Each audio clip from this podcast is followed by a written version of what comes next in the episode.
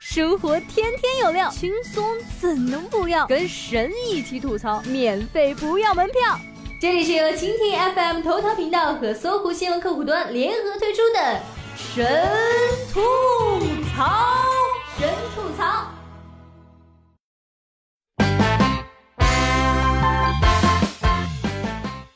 Hello，大家好，欢迎收听本期的神吐槽，我是小冉妹子。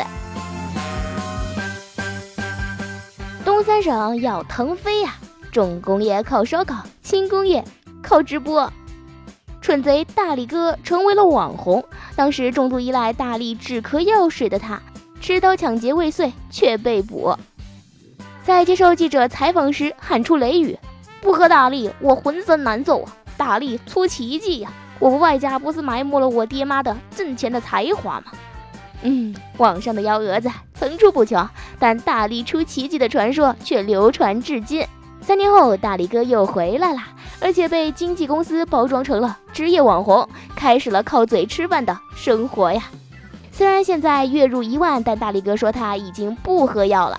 虽然有人讽刺蠢贼也能当主播，但帮助入狱群众改过自新、不偷不抢、重新生活，当网红也算解决了一波人的就业问题嘛。说起网红啊，还要提起始祖级网红陈珂。所有非主流九零后的青春，QQ 空间、相册、音乐列表里都少不了他的身影。好像从他开始，蛇精脸成为了网红脸的标准。但那个兵荒马乱的年代啊，大家都觉得这是哥特系少女。大家对哥特系，呃，是不是有什么误解？二零零八年，这位网红突然销声匿迹，甚至传出自杀的消息。直到二零一五年回归，洗掉了纹身，过起了正常人的生活。只不过多年过去，昔日的网红已经成了两个孩子的妈。穿花衬衫配短裤的假小子，稍微有些浮肿的脸，看起来很像蔡明。所有整容脸的宿命啊，女的最后都长得像蔡明，而痞帅男的归宿都是赵本山。告别非主流时期之后呢，审美仍然偏离在审丑的阶段。与其说是看脸，不如说是看奇葩。代表人物就是凤姐和芙蓉姐姐。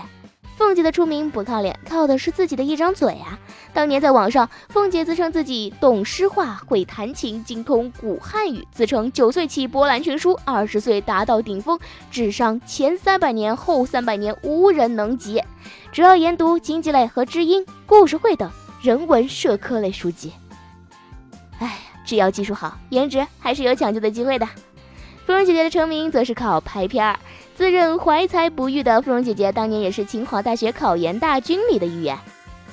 从2003年开始，在北大莫名论坛、清华水木 BBS 大量发自己的照片，因为帖子标题里有“清水出芙蓉，天然去雕饰”，网名赐名“芙蓉”。现在看看，都是时代的眼泪呀。只不过，凤姐去美国胖成了球，还在辛苦赚钱；芙蓉姐姐却减肥拍片逆袭，拍电影混进了娱乐圈，自己开公司当上了 CEO，渐渐淡出了博眼球的行列。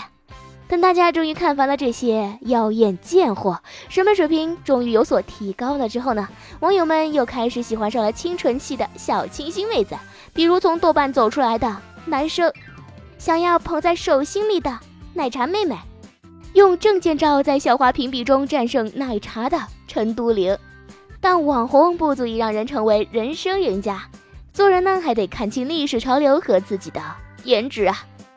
比如有些人靠网红身份成为演员，却发现摄像机不带 P 图功能，每次都被母神吓到，也是没谁了。而奶茶妹妹靠着自我奋斗，成为了 CEO 夫人，开始了新生活。和世界首富谈笑风生，网红这点钱，人家是不惜的赚了。所以，姑娘小伙们，不要再自怨自艾，说什么阶级固化，这不是还有网红这条发财致富的道路吗？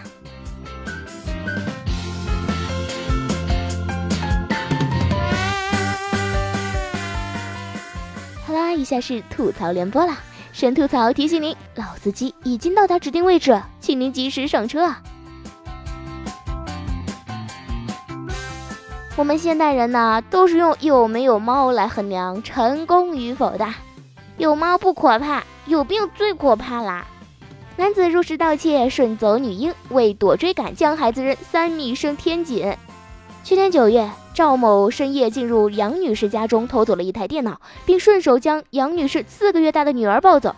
在被发现后逃跑的过程中，赵某将电脑扔进草丛，又将女婴扔进了三米深的天井。虽然婴儿受了外伤，好在并无大碍。最终，赵某被抓，因被控涉嫌拐骗儿童罪和盗窃罪受审。他称把孩子抱走是因为酒喝多了，不是要偷孩子卖钱。哎，现在犯了事儿不流行说自己是神经病，改喝酒了吗？把婴儿扔了那么深的天井，抢了孩子就跑，真以为自己是杨过啊？脸红，地铁上少年专心看书，周围大人全在看手机。十一号下午，在重庆地铁一号线上，车厢里所有的其他大人都在玩手机，而一位少年却抱着一本《上下五千年》，看得津津有味。少年的母亲说：“孩子今年十岁，即将上小学四年级。平时看书这是他最大的爱好，一年要看几百本课外书。用这个来批评大人不看书就没意思了啊！我才不脸红呢，那是因为他年纪小，没有手机。你知道我小时候看书多拼命，才换来现在随意看手机吗？”都说书是进步的阶梯啊，但电子书是进步的电梯。看纸质书和看电子书并没有什么高低贵贱，况且上下班高峰期地铁的拥挤程度，看书装叉可能会被打。达夫说：“少壮不努力，老大玩手机啊。”婷婷说：“少壮不努力，以后没手机。人生已经很艰苦了，除了手机还有什么可以治愈的？”吃货的力量。九岁男孩为吃烧烤徒步十公里，警方酷讯三小时。湖北房县有个九岁的吃货小男孩，因为嘴馋想吃烧烤，趁父母午休之际，冒着三十八摄氏度的高温，走了约两个小时，徒步十余公里进县城，用父母平时给的零花钱买了几个肉串吃。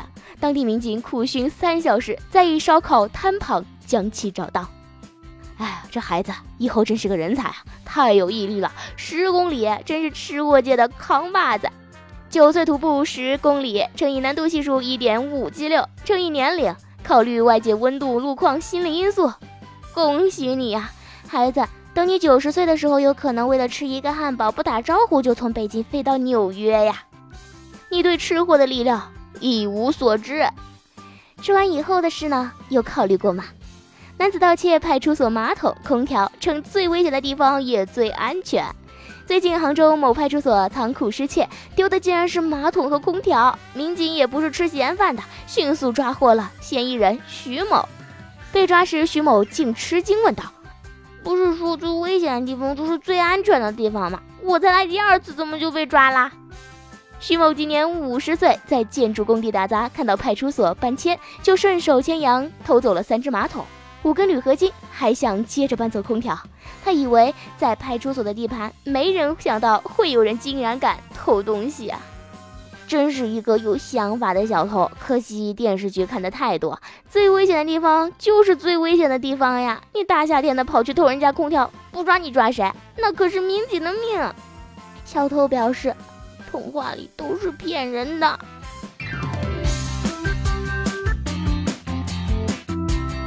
好啦，到了今天的聊聊吧，大家可以在评论下方留言说一说，如果你的对象送你礼物，嗯，有这样几个选项：五千块钱的钱包，两百块钱的钱包，里面塞着四千八百块现金，哪个更开心？小让我好像更想要一那个五千块的钱包，然后里面还塞着四千八百块的现金，嗯，你怎么想呢？好了，本期节目就是这样了，感谢您的收听，我们下期节目再见吧。